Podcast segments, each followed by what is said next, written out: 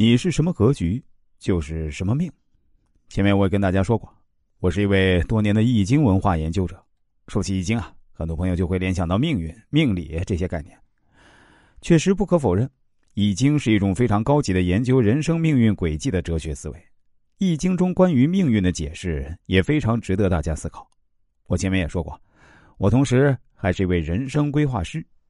在我给顾客做人生规划的过程中呢。我也是需要参考到一些易经文化方面的知识，但是今天我想要说的主题是，一个人的格局其实也是跟他的命运息息相关的。郭德纲曾经说：“一个人的格局都是被他的委屈给撑大的。”人生在世，每个人都要遭受许多委屈，越是成功的人，越要承受委屈越多。历史上有一位铁面宰相，经常直言不讳顶撞皇帝。每次议政后呢，皇帝都会气冲冲的跑回后宫。皇后看见皇帝怒气冲冲的样子，就知道那又是宰相惹了他。但每次劝说要严惩宰相，又被皇帝阻止。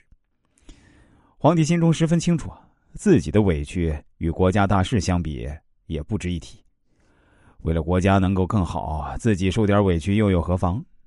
俗话说：“宰相肚里能撑船，将军额头能跑马。”一个人能承受多大的委屈，才能成就多大的事儿。格局正是被委屈所撑大的。不与委屈计较，才能更专注事情；不与制造委屈的人计较，才能养成大格局。格局有多大，路才能走多远。曼德拉总统的就职典礼上，他不仅邀请了当时的三位狱卒，更是对他们表达了谢意，感谢他们磨练自己的意志，教会自己如何控制情绪，如何面对痛苦。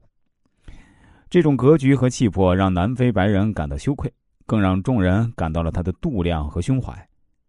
一位非常成功的商人曾经这样说：“伟大都是熬出来的。当你将委屈吞下，将痛苦揉碎，新生出来的就是你的格局。你的思维和眼界决定了你的格局。老鼠的一双眼睛只能看见鼻子前方一寸的事物，老鹰的眼睛周围十公里的风吹草动都能捕捉到。”而老虎的一双眼睛呢，甚至能够看到几百米外正在吃草的兔子。眼界不一样，看到的事物自然不一样。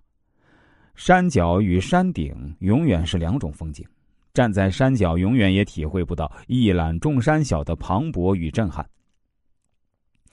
人这一辈子能力的大小能决定我们拥有什么，而眼界的高低、格局的大小才能决定我们能走多远。